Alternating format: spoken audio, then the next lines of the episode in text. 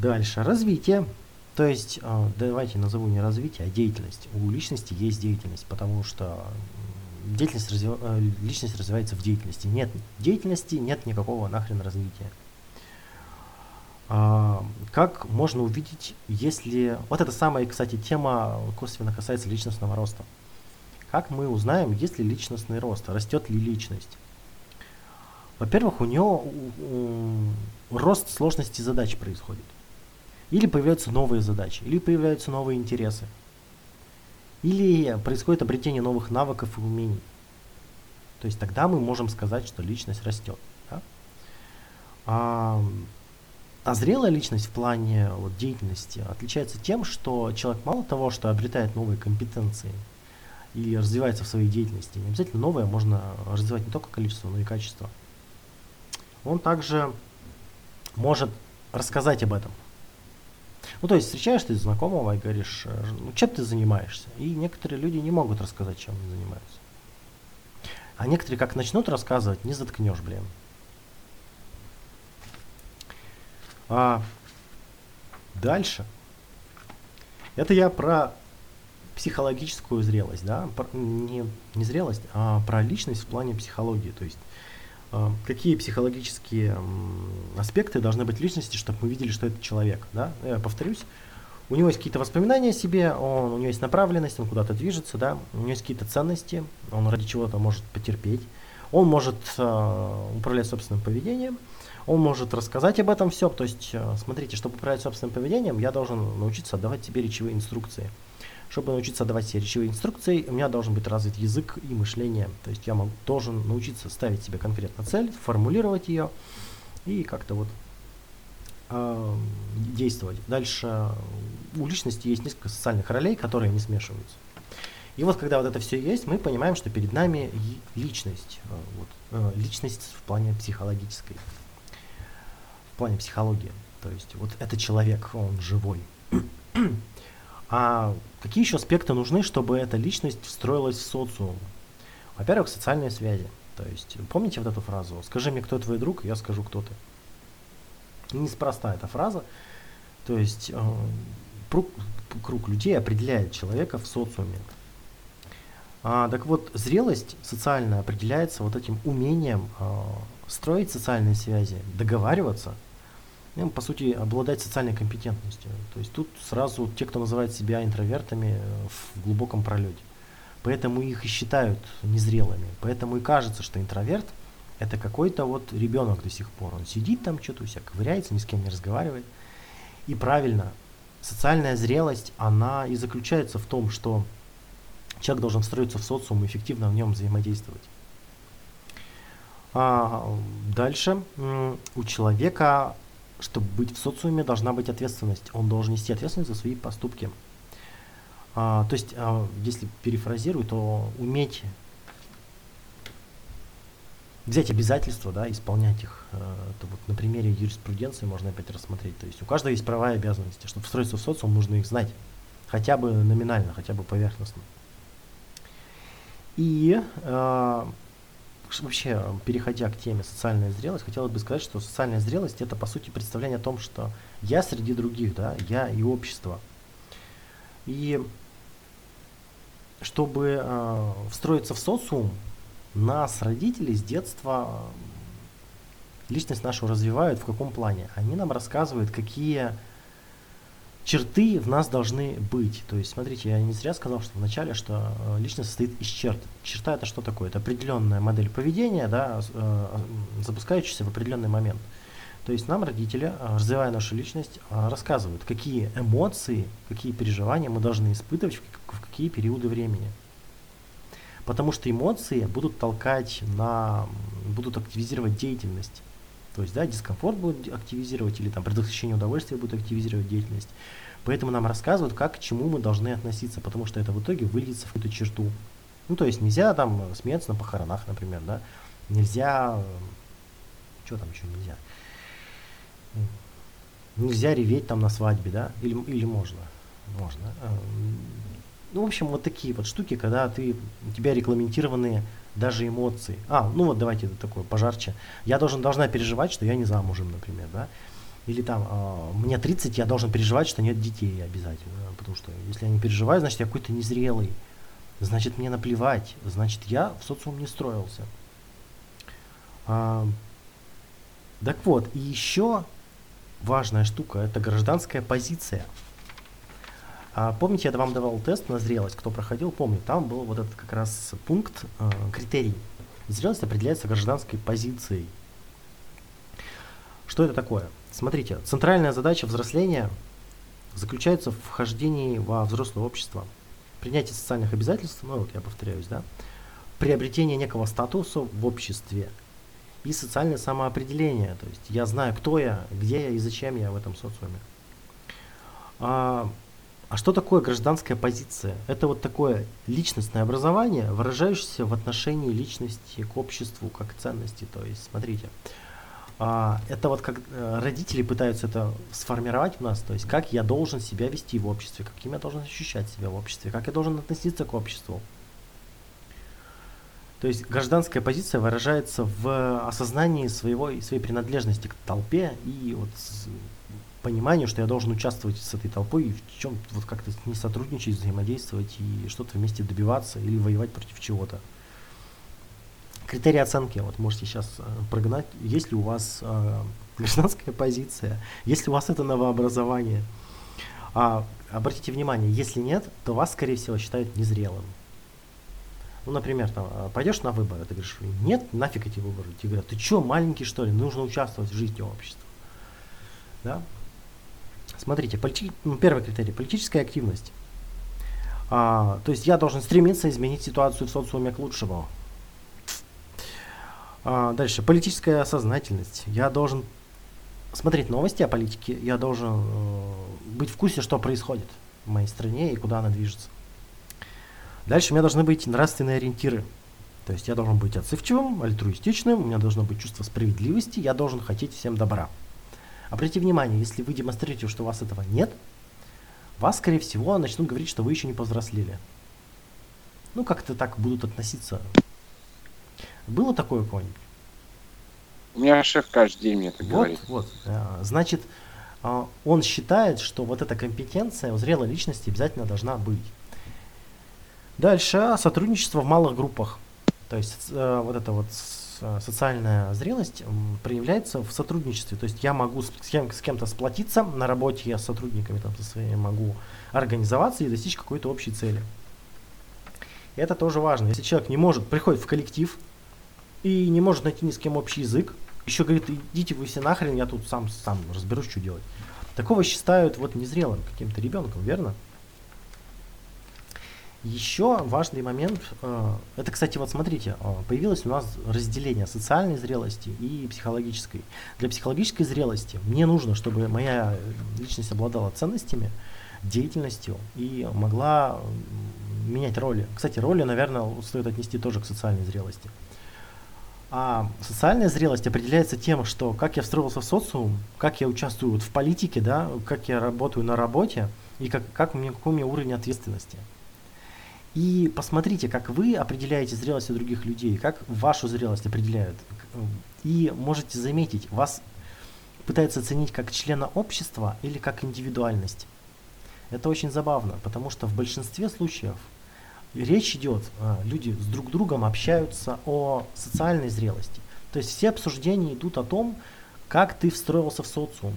Про и психологическую зрелость речи вообще не идет. То есть никто не выясняет, какие у тебя там э, личные интересы, какие у тебя там, какой там опыт и э, какие что ты там о себе чувствуешь, какой у тебя там язык и м, суждение. Это все похрену. Главное, что, что ты э, нашел свое место в социуме, что-то вот правильно делаешь, как-то вот э, обустроился и вот живи. Если не обустроился, значит ты вот незрелый. И, кстати говоря, вот взять четыре стратегии, помните, я вам говорил о развитии личности – там как раз и происходит, что симбиотическая достигает зрелости социальной, когда строит семью, комфортно достигает социальной зрелости, когда находит работу и там жилье, а спонтанная достигает зрелости, когда, наверное, какой-то продукт производит для социума. Ну, там, например, артист, да, там. Вот интересно, чего они постоянно стреляются? Вот он только стал знаменитым, пошел застрелился. Только там стал прям известным, пошел повесился. Чего у них вот такое? А, вот, то есть смотрите, а, автономная личность. Тут интересно, когда она становится социально зрелой. Она может и стать, а может нет. Тут интересно, да. Так вот, я тут что пропустил. Еще личность определяется рефлексией. Уровень рефлексии. Смотрите, э, условно, условно, 4 уровня рефлексии можно выделить. Четвертый уровень, пойду снизу. Четвертый уровень, когда человек понимает, что он делает. Что он делает, или в чем он участвует, или что происходит. То есть он может сказать, сейчас землетрясение, да, или, например, сейчас а, тут скандал, да, или, например, а, я еду на работу. Вот банальный, самый низкий уровень рефлексии, когда человек может более-менее объяснить, что происходит. Третий уровень рефлексии, э, когда человек может осознать, как он интерпретирует то или иное событие. То есть э, я еду в автобусе, я еду на работу, я еду зарабатывать деньги. А, давайте я вам расскажу такую интересную э, историю. Короче, мужик приходит, э, на гору поднимается, там куча народу таскает кирпичи. Он одного спрашивает, ты что делаешь? Он говорит, я помогаю своей жене не сдохнуть с голоду, я зарабатываю эти деньги. Третий говорит, «Э, я, второй говорит, я тут это, помогаю своему брату. Третий говорит, «Э, я, не знаю что, зарабатываю деньги на новую машину, да. А четвертый говорит, я строю храм. Вот, каждый, все занимались одним и тем же делом, но все интерпретируют по-разному, да, свою деятельность. Вот когда человек видит, что он интерпретирует по-разному, когда он видит, что а, происходит не то, что он назначил, а то, что это его всего лишь интерпретация, вот это второй уровень осознанности и рефлексии. Следующий уровень – это когда человек может задаться вопросом, почему я выбираю те или иные интерпретации. То есть, когда человек может задаться, а почему я решил, что вот, что вот сегодня, почему я решил, что сегодня плохой день? Да, почему я так решил? Почему я решил, что, э, не знаю, наша страна катится в никуда? Да? Почему я так решил? А, самый первый э, рефлексия это когда человек может вы, выбирать интерпретации. То есть он мало того, что он видит, что он все интерпретирует, мало того, что он осознает, что есть несколько интерпретаций, а, значит, на первом уровне он может их выбирать. То есть а, представляете, да, вот эту психологическую зрелость, когда человек может по-разному посмотреть на события и выбрать тот взгляд на события, который более эффективно подходит. Здорово, правда? вот это прям... Э, чего, Маша? Это не рационализация ли будет? Как позитивное мышление или там обесценивание, ну что-то такое. А, позитивное мышление, рационализация. Рационализация – психзащита. Да? Она включается обычно не, ну, она обычно не осознается, потому что ее цель скрыть страдания, верно? А человек на третьем уровне рефлексии, он уже видит, что интерпретаций несколько. Ему нет, нет какой боли, не надо прятаться. Понимаешь? То есть защищаться не от. Или ты, э, подожди, а ты считаешь, давай определимся с понятиями, чтобы не было противоречий. Что такое... Я просто не могу какой-то внятный пример сейчас подобрать. Ну вот случилось что-то плохое, неприятное, и сидишь расстраиваешься, потом взял, обесценил, и тебе лучше стало.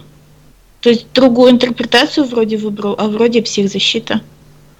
А, тут важно понимать, что вот уровень осознанности, ты понимаешь, что страдания твои вызваны твоими интерпретациями. Поэтому ты просто выбираешь интерпретацию, которая тебе меньше, больше, меньше дискомфорта доставляет, и все. Это такой, блин, это вот уровень осознанности сложно описуемый, потому что у нас ни у кого такого нет. То есть нам это очень сложно представить, что можно интерпретации выбирать. Мы все равно за что-то цепляемся. И мы упускаем из вида, что наши страдания и переживания вызваны именно интерпретациями. Ну, например, давай вот ты сидишь дома, а твой парень два дня не возвращается домой. Вот так, да? А, и вот ты интерпретируешь как? Ну, что с ним что-то случилось. Ага, и ты же понимаешь, что это всего лишь мысль.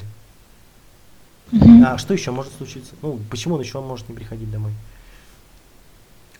Его убили, он переехал.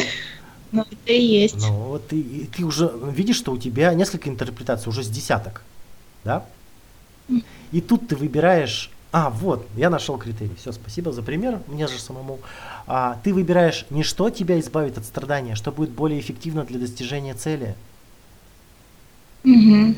То есть, э, например, если я буду считать, что с ним все в порядке, это э, я не буду переживать, но цели-то я никакой не достигну.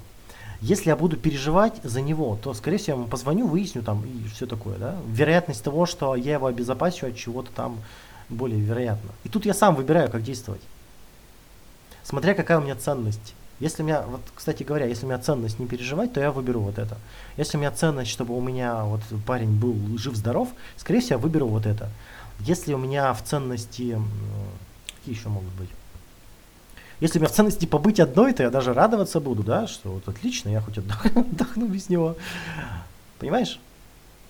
То есть психзащита это защита от страданий, а тут выбор э, вне зависимости от будет больно или нет. Э, Выбор на основе ценностей, а не на основе комфорта. Ну, если ценность э, однозначно, то и интерпретация, исходя из нее, автоматически выберется соответствующая. Ну, нет, можешь поиграться. Может быть, а, смотри, есть автоматические мысли, да, когда ты автоматически мыслишь, как э, автоматически ответ приходит, да, с ним что-то случилось, с ним что-то случилось. А когда ты можешь постоянно вот этот весь список разворачивать интерпретаций, ты можешь обнаруживать, что автоматизм, он не, неэффективен. Можно выработать более эффективную привычку. М? А можно спросить? Ага. А то что-то вся запуталась, пока вы рассуждали. Вот ну, на основе вот этого примера, да? Давай. Если парень пропал там на сколько там, на два дня, да? Мгм. Вот. То есть э, мысли там были, что может быть э, с ним что-то случилось, Мгм. но может быть он не хочет разговаривать Мгм. и хочет побыть наедине с собой, например, Мгм. да? Да, может быть. Вот. Ну, то есть, если я, например, выбираю для себя, что с ним что-то случилось, я буду переживать. Если я выбираю то, что то, что он не хочет разговаривать со мной, то с одной стороны я как бы уважаю, да, его выбор, и как бы думаю, ну ладно, как бы хорошо, подождем еще, как бы, да. Мгм. Вот. А вот, вот то, что вы описывали-то, Чего не вот это избавление... Я пытаюсь просто различить для себя вот это избавление от страданий, да, вы различали, Мгм. и вот эту вот рефлексию, когда человек выбирает. э, Давайте я вам пример приведу. Другой, другой пример. Смотрите. А, подходит к мама к дочке и говорит, э, ты не замужем, надо замуж. Да? А, э, вот это, четвертый уровень рефле- рефлексии. А, девушка задается вопросом, что я делаю, что происходит. А, она видит, что она не замужем, мама говорит, что надо замуж. И что тут, скорее всего, будет? Стыд, чувство вины, да? Верно?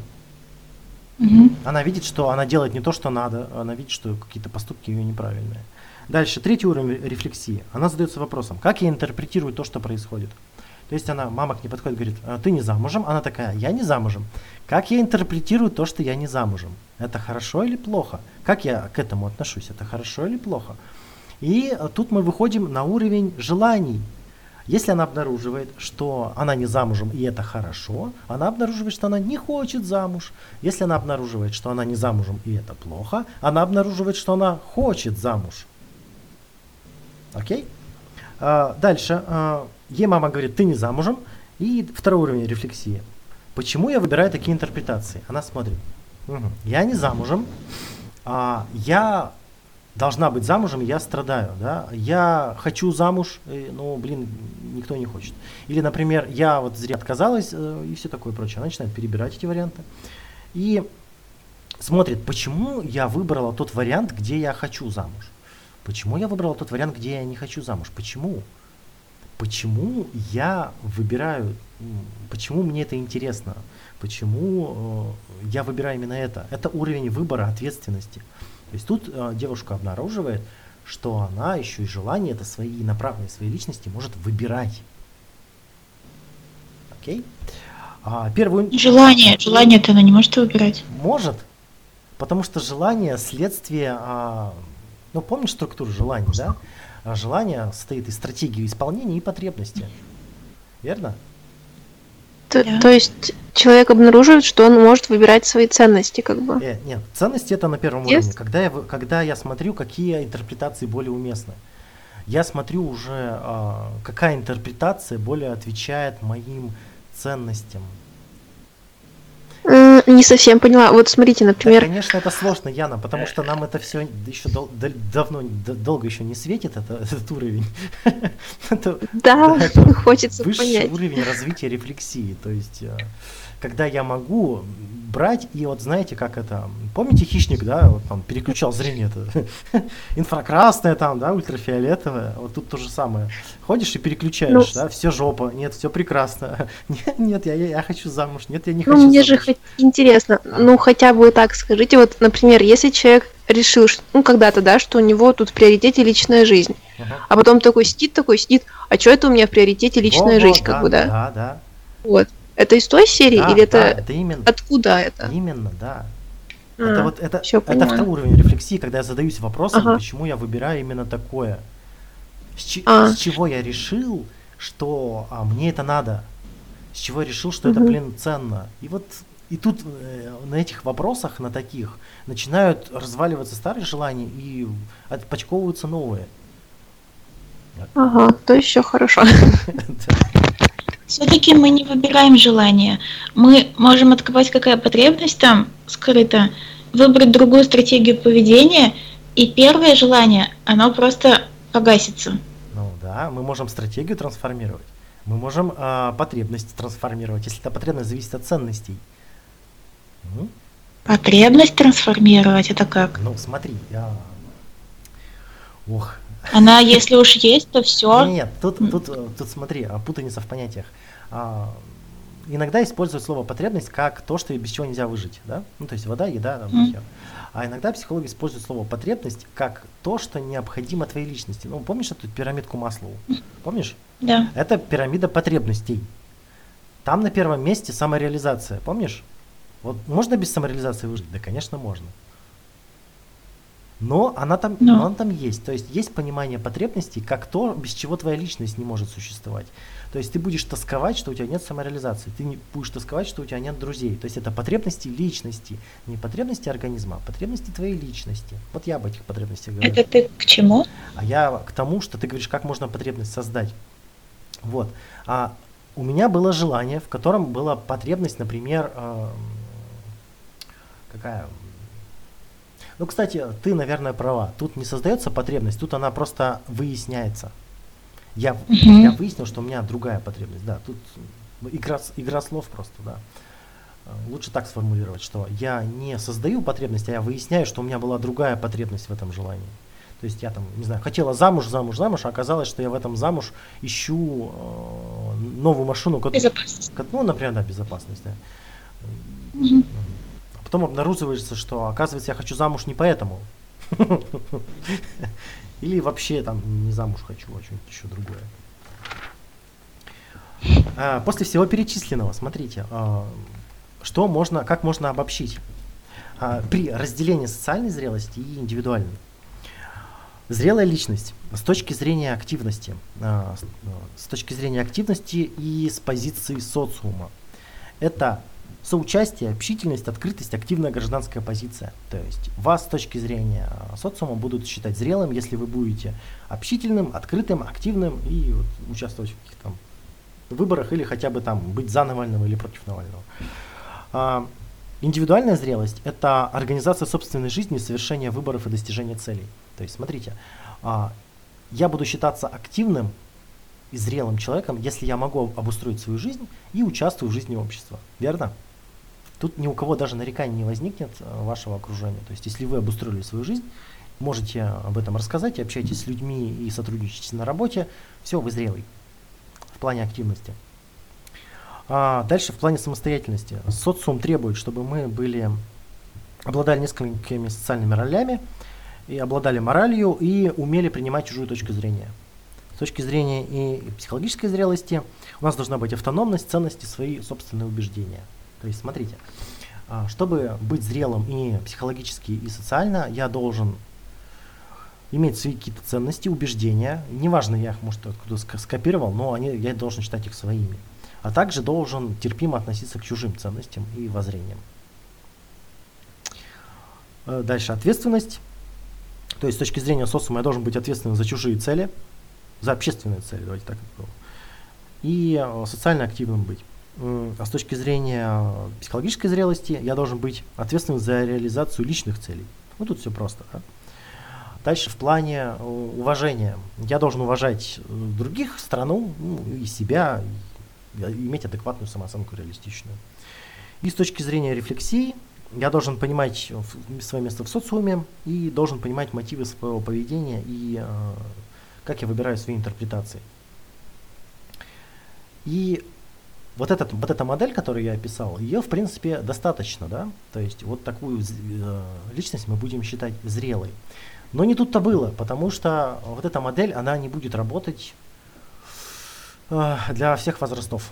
То есть, э, с чего я начинал, да, м, что в разном возрасте считается зрелость по-разному. Что эм, в каждом, э, в разных социумах личность считается по-разному. И эта система, эта моделька должна быть еще и динамической. Что значит динамическая? То есть она должна учитывать возраст и должна состоять из некоторых стадий. Согласны, да? То есть зрелость это процесс, это никогда не конечный пункт. Если бы зрелость была конечным пунктом, э, тогда можно было прямо вешать ярлыки. Ты зрелый, ты не зрелый, ты, ты еще не зрелый, давай еще дозрей. И тут мы подходим вплотную к теме инфантильности.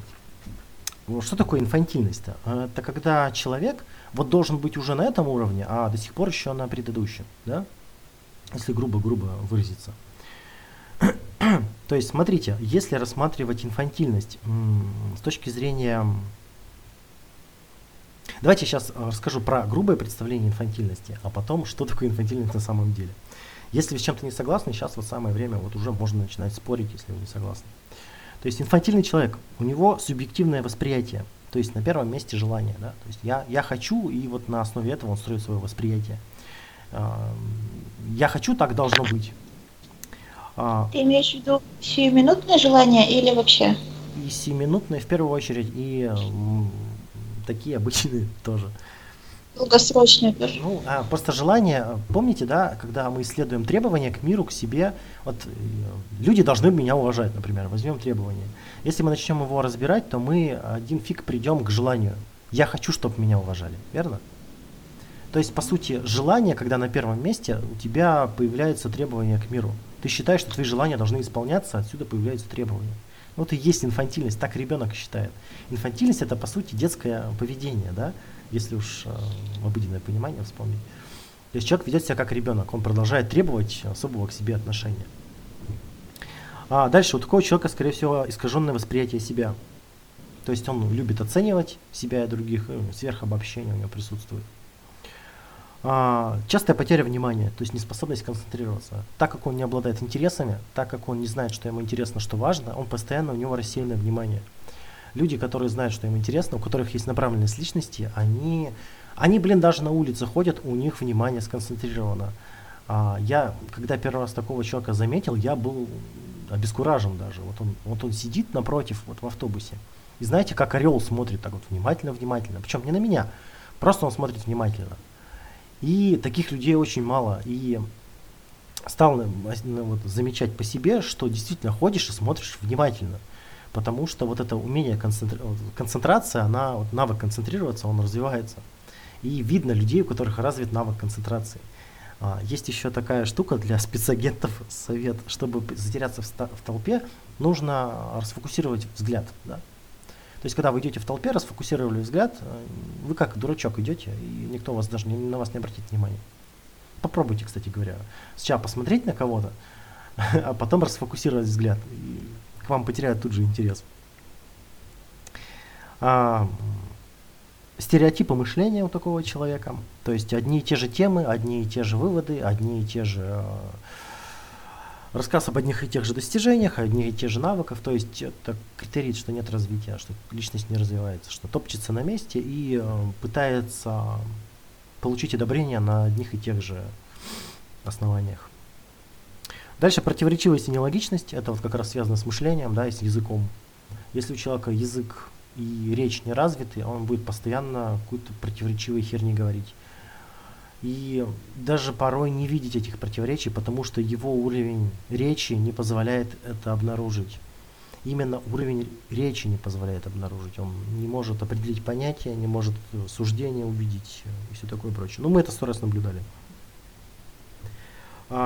Дальше очень важные штуки пошли. То есть такой, такой человек цикличен, и он застревает. Помните, вот, кстати, Маша, ты хорошо подметила, что застревает в одной роли, застревает в одной эмоции, застревает в одних выводах. То есть такой человек обычно застревает. Такого человека обычно чувственная тупость. То есть он вот застрял в своем унынии и сидит, да, а, или там а, ворчит и ворчит и не может остановиться. Кстати, у людей таких обычно враждебность и тревожность повышенные. А, также, если у меня нет направленности личности, нет интересов и нет управления, не умею управлять собственным поведением, то у меня теряется интерес к миру, рассеянность, импульсивность, уход от ответственности, отсутствие самоконтроля, зависимости как результат, зависимые отношения, зависимость от всяких там э, химикатов, неадекватность реакций, социальное неблагополучие, безответственность и очень классно представление о добре и зле.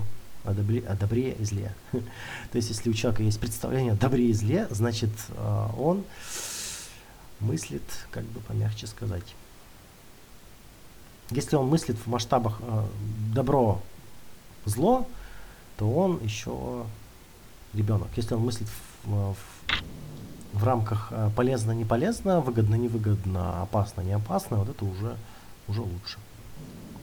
Рассуждение о карме сюда относится? Относится.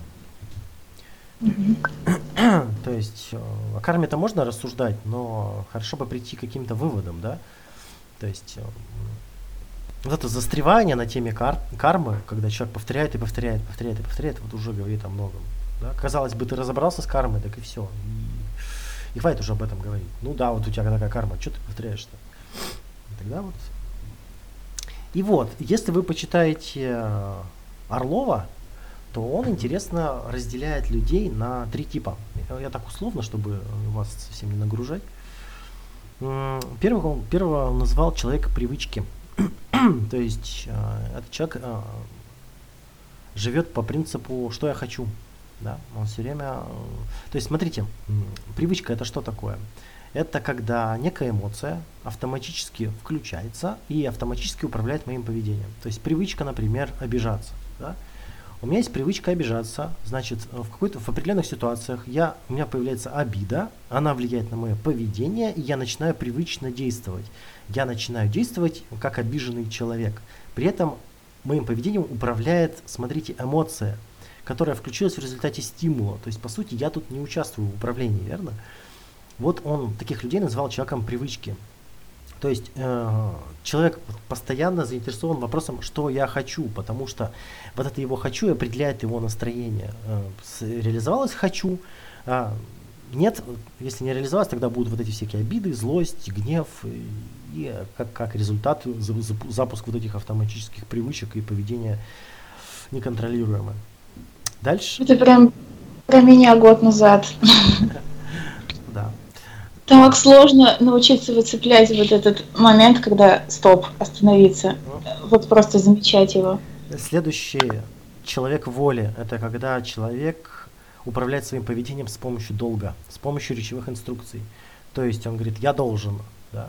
Смотрите, это стадия развития личности с точки зрения, ну так очень-очень упрощенно, которая характерна для всех э, путей развития личности. То есть, смотрите, ребенок вначале, он не может контролировать свое поведение, он постоянно кричит, я хочу, дай, дай, дай, дай, дай, и ничего не может с собой сделать, да? Ему навешивают речевые инструкции, то есть ты должен это, ты же должен быть хорошим мальчиком, ты должна быть хорошей девочкой.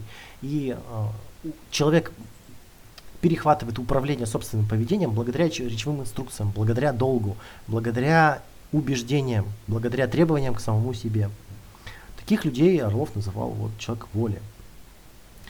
Но при этом человек этот постоянно испытывает чувство вины и стыд, потому что принуждение без стыда ну, невозможно, да? То есть нужны какие-то санкции за неисполнение. То есть такой человек постоянно стыдится, переживает и вот. То есть, смотрите, человек привычки, он постоянно обижен, он предъявляет требования, он живет в, в каком-то не- неудачном мире, его неудачно ро- родили, вот, страна неудачная, да, а вот человек воли, он ответственность перекладывает на себя, что я вот опять не смог, я вот опять что-то весь э, эмоциональный, я опять всего не добился, то есть он от себя требует. И человек разумный, который а, управляет собственным поведением не с помощью требования, а с помощью ценностей. То есть э, вот этим вопросом, кем я хочу быть, не кем я должен, да, не что я должен делать, э, не что я хочу. Мне даже вот э, могу пожертвовать своими желаниями, но вот мне важно это. Вот это условно три стадии, да. Это же тоже желание. Мне все время слух режет, когда ты ц- э, ты говоришь. знаешь, что я могу знаешь, пожертвовать чем- своими желаниями. ты не знаешь, чем ценности отличаются от желаний, да? Но как я это слышу, что есть какое-то глобальное желание, я жертвую сиюминутными ради достижения конечной цели. Давай тебе пример приведу. Смотри. Давай. Желание – это когда удовлетворяется моя какая-то потребность, да? А когда удовлетворяется потребность, я испытываю удовлетворение, удовольствие. Согласна? Мгм. Соответственно, смотри, а, я, а, когда кормлю бездомных собак, я испытываю удовольствие. Ну, представь- представим, что я хочу, э, я, мне нравится, когда они испытывают э, сытость, да, когда они балдеют, они хвостом виляют, там, и это мне приятно. Тогда у меня есть желание накормить бездомных собак. М? А если у меня есть ценность, Я кошек кормила как раз. а если у меня есть ценность, чтобы собаки не голодали, мне не обязательно вообще ходить на них смотреть. Да? Мне не обязательно вообще, я не могу даже не испытывать удовольствия от этого. Я просто направляю деньги там в приют и все. То есть смотри, желания ценности отличаются тем, что, во-первых, мы это, кстати, недавно проходили э, на теме выбор, по-моему, был. Выбор, да. То есть смотри, а, желанием можно насытиться.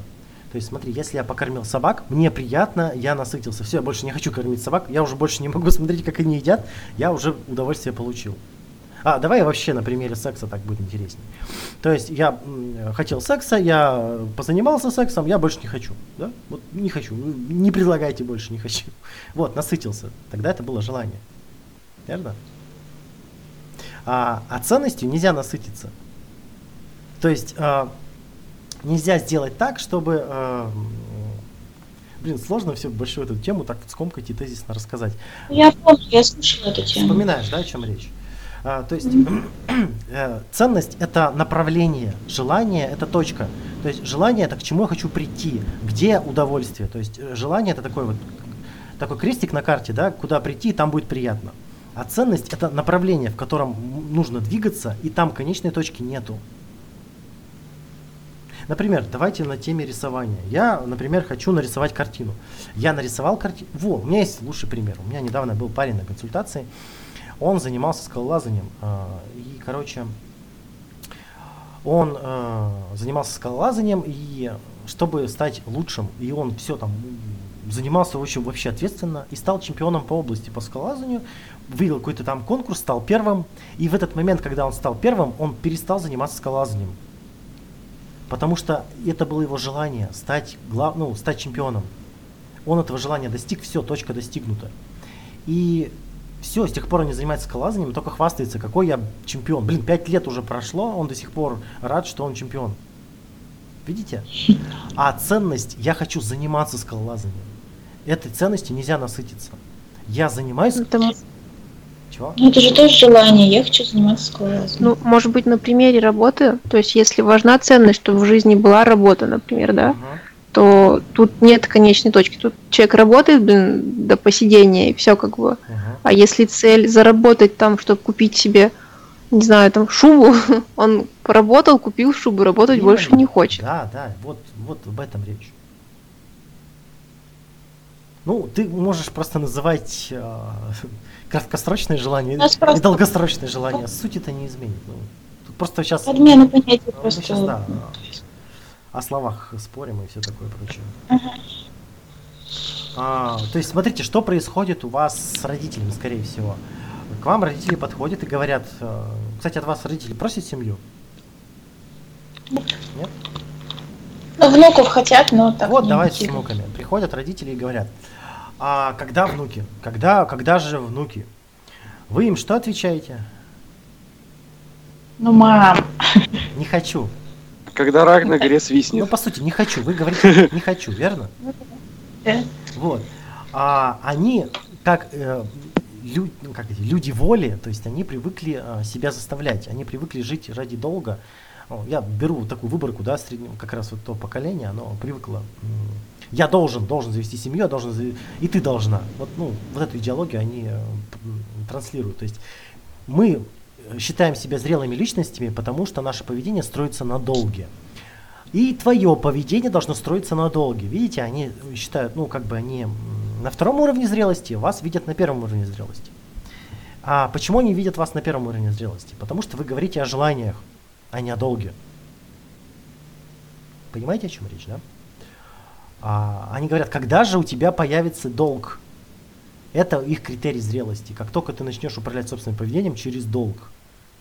А вы им говорите до сих пор про желания. Вот. Что тут какая загвоздка? Вы же говорите не то, что вы не хотите детей, не про желание, а про... Вы же, по сути, говорите уже о ценностях, верно? Вам сейчас не цена, не ценой деторождения как таковое. Вы не видите в этом ценности, верно? Согласны со мной? Мгм. Вот. А родители не знают, что есть третий уровень. Я специально условно, это как бы не обязательно. Я не знаю ваших родителей, это просто пример, который, возможно, попадет в яблочко. А родители не знают, что есть третий уровень, потому что не привыкли жить в режиме долга. И им кажется, что вы еще на первом уровне, на уровне желаний. И вот тут такой смешной парадокс, что вы их считаете детьми, потому что они оперируют долгом, а не ценностями. И они считают вас детьми, потому что им кажется, что вы оперируете э, желаниями, а не долгом. Сложный пример?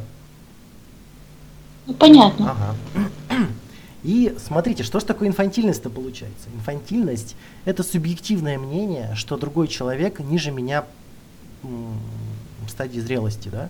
А, то есть он уже должен демонстрировать эти признаки зрелости, а демонстрирует другие.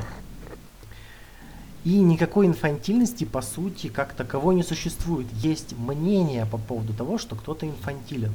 Потому что, смотрите, мы берем разные пути развития личности. Да? Личность может развиться и интегрироваться в социум разными возможными способами.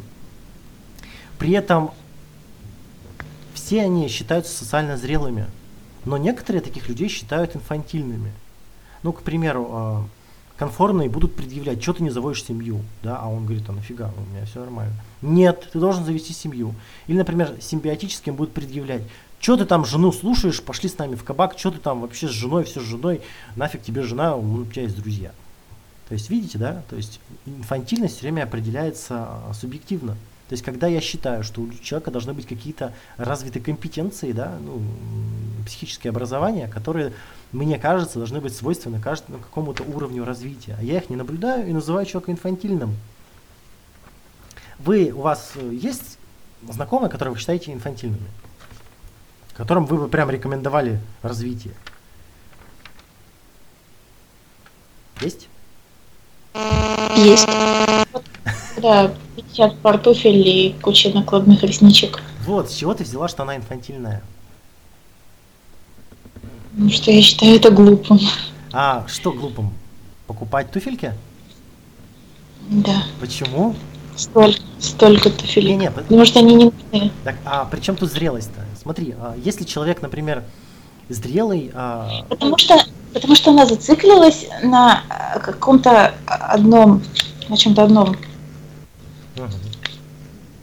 А, давайте я вам сейчас дам схемку по зрелости, которую вы будете применять сейчас а, на всех ваших знакомых и на себе, и на темах. Ну, сейчас вот самая интересная часть, кстати, и начинается. Если мы сейчас прошли через всю вот эту весь винегрет представления о зрелости в разных возрастах, и э, как психологи считают, ну, полнейший винегрет, тут пока ничего нельзя выявить, да, такого цельного. Ну, есть структура, которая более-менее собрал, но она все равно сложная. То есть ей воспользоваться невозможно. Сейчас дам простую структуру, которая прям а, работает на раз-два. А, смотрите, процесс развития личности, как происходит? Не путь развития личности, а процесс, то есть через какие стадии обязательно проходит, неважно по какому направлению движется. Первое. Опять же, дополняя Орлова, того же самого, я привел три стадии, сейчас расскажу про шесть.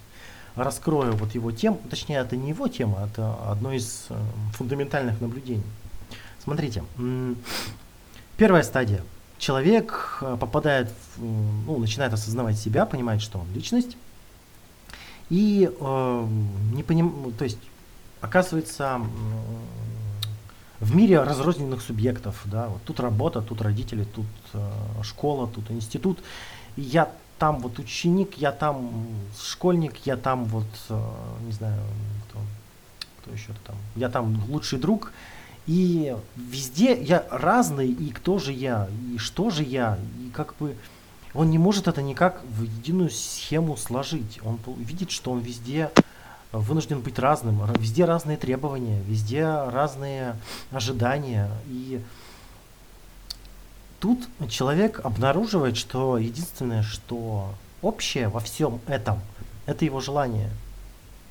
И тут он начинает строить свою личность на том, на вот этом фундаменте, что я хочу. Это вот этот тот самый ребенок, тот, те люди, которых называют вот прям называют инфантильными, потому что первая стадия развития личности. Человек оперирует э, вопрос, ну, то есть вся его деятельность строится на вопросе, что я хочу. То есть, смотрите, ну ладно, давайте сейчас перечислю, потом будем использовать.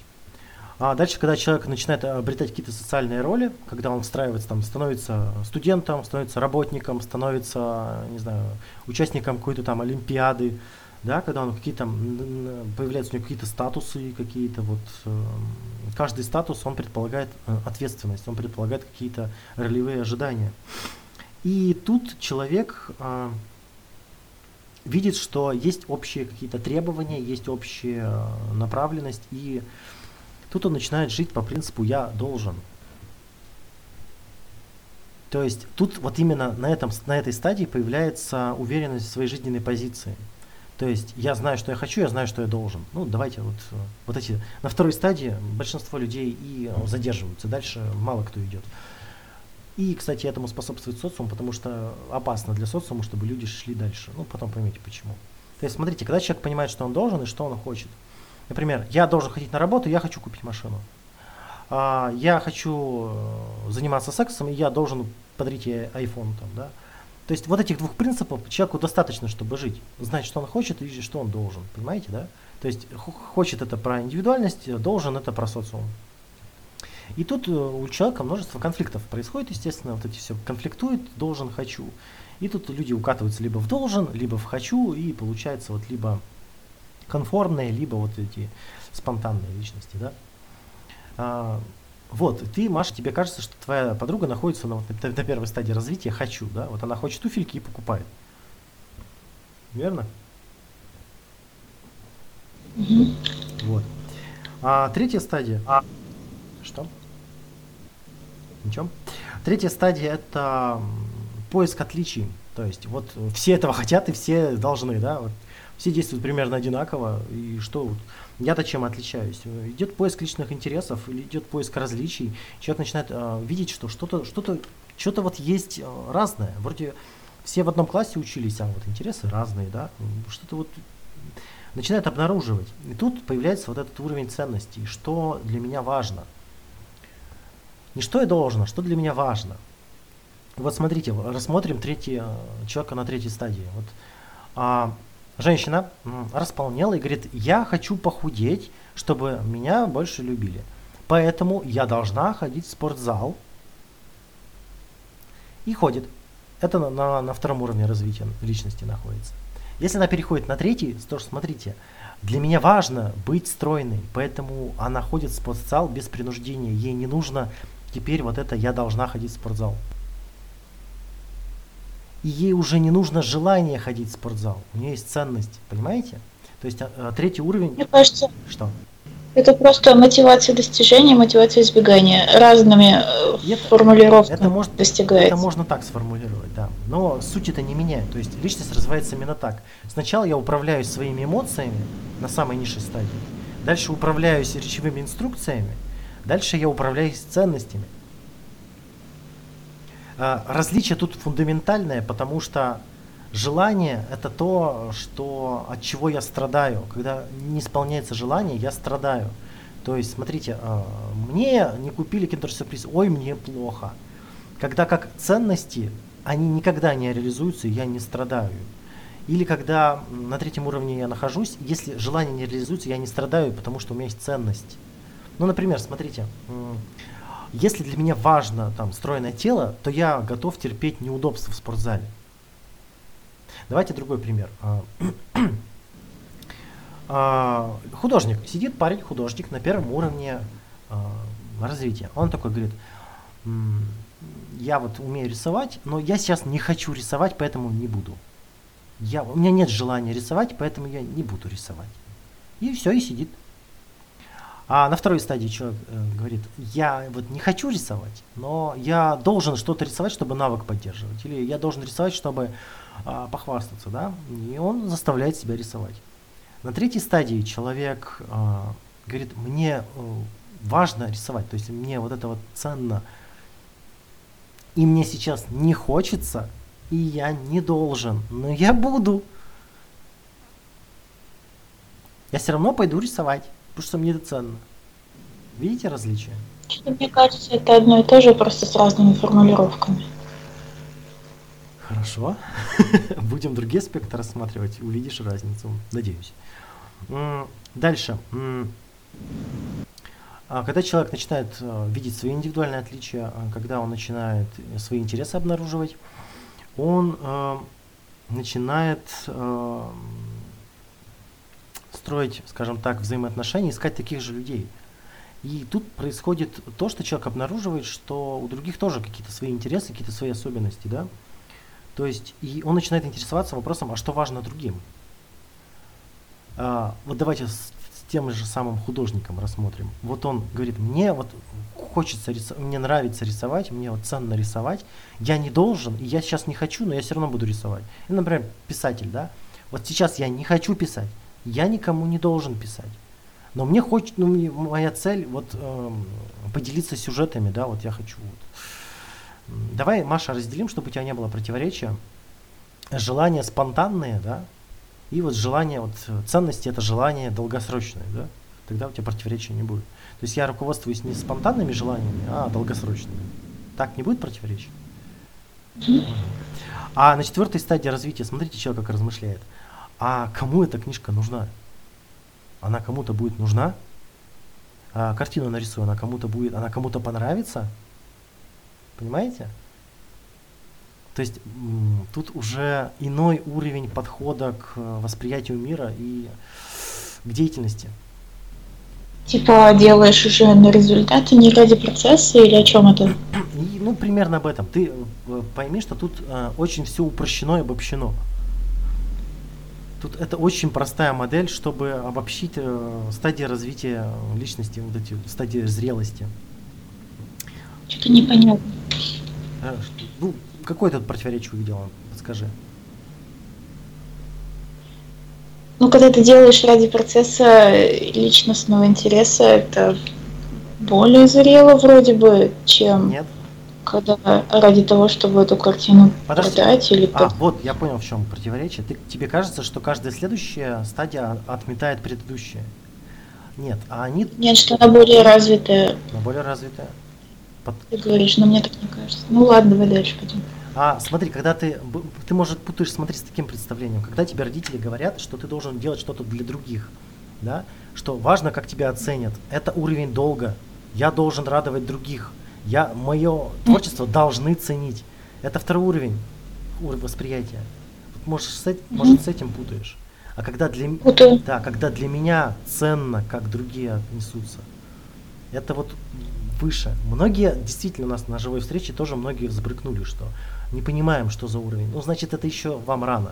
Ну, то есть, даже мне рано, я. Нет, но если э, важно, как другие оценят, то это делаешь ради признания. То есть это уже... Не-не-не, не ради признания. Они могут вообще тебя не признать. Тут разница. Ты можешь делать это ради признания, ты можешь это делать ради других. Ты можешь делать это ради того, что тебе создание это важно. Да, да. Ну, типа, важно, с какой целью ты это делаешь. Вот, ну вот я, допустим, я ем, типа, не, это слишком. Я, я валю, я валю лес. Что, а для кого я это делаю? Это могут быть пойти на дрова, это будет кому-то приятно, тепло дома. Это может быть доска, кто-то вообще дом из построит. Кто-то сделает эту бумагу, на этой бумаге будет. Ну, Ну. короче, много всего. Может быть, идея там важно еще- не только в том, что типа угодить другому человеку, а вообще, ну, типа, сделать мир лучше, например. Или, например, ты занят, чем-то полезным. По-разному. Взаимодействие с другими, как они отреагируют. То, то есть они не обязательно позитивно отреагируют, а просто вот какая-то ответная реакция или еще что-то Даже на то, что ты делаешь. Женский по- подход, межличностные отношения, ну, come on. Оля, еще, По-разному еще бывает. дополнить, отреагировать не обязательно тебе, а вообще в принципе. Да, вполне себе. А Яна, что там хотел сказать? А мне просто мысль пришла в голову, а, что по этой теме, получается, ну, просто фильм смотрела, и там женщина, как сказать, ну, ра- работа у нее была связана с мытьем полов, и она в итоге решила придумать там какую-то супер швабру, вот, и занималась, да, тем, что она, в общем, все силы бросила на то, чтобы потом э, эту швабру производить, как бы выпускать в производство. И там показано было, что было время, что она и не хотела вообще уже этим заниматься, но там столько вложено было, что просто ну, нельзя было это бросить, как бы. Вот. Это для нее важно, И- ценно. Она не хотела это потерять. Да, это такая- вот такая ценность была, Именно, да. что там уже не, не хочу, не хочу, вот уже ну все, как бы вот ей важно было реализовать идею вот И эту. не должна была никого. Да, Есть да, тоже да. Такая история, типа, тоже про мойщика полов, типа, ну, американский президент приходит на этот проект, где отправляют человека на, ну, где эту лунную миссию, там, типа, смотрит, там, короче, типа, этот, намывает полы мужик, короче, прям вот до чисто. Он спрашивает, что ты так хорошо работаешь-то? О, сэр, я помогаю отправить человека в космос, come on. Ага. Ну, Я типа, тоже хотел этот пример привести с храмом-то, да, что приходят одни и те же люди кирпичи таскают, ну, одинаковые. Но один говорит, что я хочу зарплату, другой говорит, я должен работать на семью, третий говорит, мне важно помочь, а четвертый говорит, я строю храм, да. Вот. И когда он построит, его никто не вспомнит, его никто не увидит, его никто не поблагодарит. Но ему важно построить храм. Маша, вот, вот рассуждение, понятно? А помните фильм про аутистку, которая с коровами там строила макет? Нет, я не помню. Я не смотрел. Ладно. А, дальше. Когда человек все это начинает интегрировать, э, да, то есть он собрал кучу, э, осознал, что важно ему, что важно другим, что есть там место долгу, что есть его желание, и это нужно в единую схему как-то сложить. Потому что это все будет э, во многих местах противоречить. То есть это вот стадия пятая, поиск баланса, вот это все сбалансировать, чтобы и мне интересно, чтобы мне приятно, и другим важно. Ну, например, занимался я программированием, а, писал программки а, до тех пор, пока не задался вопросом, кому они нужны. А, то есть у меня много программок написано, вот эти тесты я вам, показывал, да. А, и перешел на следующий уровень вот этой ценности, и оказалось, что они нахер никому не нужны. И вот я не смог собрать воедино, чтобы и мне интересно, и для меня они важны, и другим ценны. И вот тут вот не, не, не, не срослось. Зато срослось в психологии. Вот. Интересный момент. То есть эта стадия называется автономности. То есть когда человек, э, вот эта самая э, стратегия как раз автономности, когда я сам э, начинаю определять, как мне жить, чтобы и других радовать, и себя, и я начинаю строить свою жизнь на основе всех вот этих принципов, которые я обнаружил. Они очень важны все. И смотрите, вот к чему это все приходит в итоге-то? Приходит к полному принятию. Да? То есть я обнаруживаю, что я обнаружил, что мне не надо больше ничего э, развивать, мне не надо ничего э, апгрейдить, мне не надо ничего э, в себе менять, все, все правильно и все как оно должно быть. Это знаете, когда художники говорят и писатели, что творчество идет через меня, да? Они не говорят, что мне нужно еще учиться, мне нужно поддерживать навык, да? Кстати, фильм назывался Temple Grandin. Вроде бы. Правильно прочитал. ну так вот, а, это, опять же, это такая высокая стадия, которую мы умозрительно просто можно рассуждать о ней. То есть, когда человек а, с, с, ам, больше себя не насилует ни долгом, ни ничем. То есть все происходит уже автоматически, само собой, все настроилось. Человек обрел вот именно единение и с ценностями, и с, а, адаптировался к социуму, и своими желаниями и долгом разобрался. Почему тут э, в первую очередь кажется, что прекратится развитие?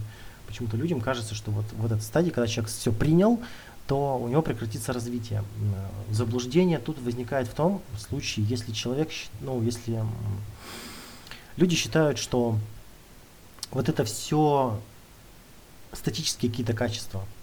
А это, между прочим, речь идет о компетенциях. То есть, смотрите, это то есть мои черты, м, черты личности, мои психические образования, не знаю, как еще по- по- сказать не термином. То есть, как, если я, у меня есть навык, давайте назову навыком, если у меня есть навык а, поиска своих ценностей, навык определения чужих ценностей и согласования их вместе, вот этот навык, сформированный и, и превращенный в привычку, мне обеспечит то, что мне не нужно больше себя стыдить и беспокоиться по поводу того, что нужно что-то развивать, нужно куда-то двигаться, нужно куда-то развиваться. То есть, когда я развил вот эти компетенции, и приходит принятие. Не как вот э, многие духовные там практики, да, медитация, они сразу хотят скакнуть вот на шестой уровень, да. А к ним приходит человек, говорит, я хочу просветления. И мы такие сразу, а давай вот в принятие, давай сразу принимай себя. Нет, не получится. Потому что человек будет постоянно сталкиваться с фактами, что он не зрел, что он, э, кстати говоря, вот у нас произошло в психклубе вот это вот э, неприятное событие, когда вот вы, да почти многие, да, пришли тогда, в тот период, когда мы обсуждали вот эти должен-должен, да, то есть мы обсуждали, что никто никому ничего не должен, что иррациональные убеждения, они вызывают негативные эмоции, что давайте-ка с этим работать. А, эта вся работа была направлена на то, чтобы со второй стадии перейти на третью, чтобы вы освободились от пут долга и смогли сами выяснить, какие ваши ценности и строить свое поведение не на основе долга, а на основе своих ценностей. То есть, смотрите, психклуб был вот между вторым и третьим уровнем, вот для этой аудитории. Но к нам приходили очень часто люди с первой стадии, то есть, а, которые жили по принципу «хочу». Вот, хочу, хочу, хочу. И они хотели перепрыгнуть стадию долга. То есть они такие, вот, смотрите, когда я еще даже, а, ну вот, ты, Саша, смеешься? Или просто, ну ладно, неважно. То есть, смотрите, когда человек приходит, у него еще нет социальной жизни, он еще не адаптировался к социуму. Ну, например, ему еще нужно поступить в институт, найти работу и работать, да? И он на этой стадии, а, где он живет в режиме «хочу, хочу, хочу много денег, хочу отдыхать, хочу веселиться», к нам приходит, мы говорим, а, не надо себя заставлять, э, ты никому ничего не должен. Он такой, Блядь, столько ярких примеров в голове сейчас. да, да. И он такой, а, да, да, я никому ничего не должен. И как он перейдет к ценностям-то? Ну как? Ни- Никак, он не минует эту, он не сможет. То есть, смотрите, что перейти к своим ценностям, я должен научиться управлять собственным поведением. Чтобы научиться управлять собственным поведением, я должен научиться сам собой командовать с помощью речевых инструкций. А потом увидеть, что эти речевые инструкции, они иногда эффективны, иногда нет, а есть более эффективное, это ценности. Чтобы увидеть, что ценности более эффективные, нужно попробовать менее эффективные способы управления собственным поведением. То есть это плавный переход. И у нас вот ну, у многих э, участников пси- психклуба случился вот этот вот а, мы их еще обвиняли, говорили, что они притворяются, да, что ты хватит симулировать развитие, да, ты вот ничего не делаешь. А они не могли ничего делать. То есть, по сути, они не могли перепрыгнуть, вот, не могли за нами угнаться. И это насколько грустно, настолько и правдоподобно. А сейчас мы начали с темами вот этого искусства выбора, там, да, вот эти мой путь, мы начали уже говорить о том из перехода из третьей, вот, а, вот уже не то, что не, не с перехода, мы уже начали больше про третью стадию говорить, что нам ценно, как мы хотим жить, какой у нас жизненный выбор, и вот мы на этой сейчас стадии э, личностного развития ведем обсуждение. То есть мы уже, заметьте, мы уже давно и убеждения это не трогаем. Должен, не должен, мы уже как-то вот не обсуждаем. Хотя хорошо бы повспоминать. А в будущем вот стадии еще что, как там свой вклад в мир оставить или что-то там достичь. Ну, Смотрите, что есть более важное, кроме меня, что есть за пределами моей личности важное. Ведь когда я настолько эго- эгоцентричен, воспринимаю мир только все, что связано со мной, у меня с- нет ценностей, которые не связаны со мной. Это ведь как бы согласитесь, что когда я начинаю строить свою жизнь, исходя из ценностей, которые за пределами моей жизни, то я более развитым кажусь, ну, по крайней мере.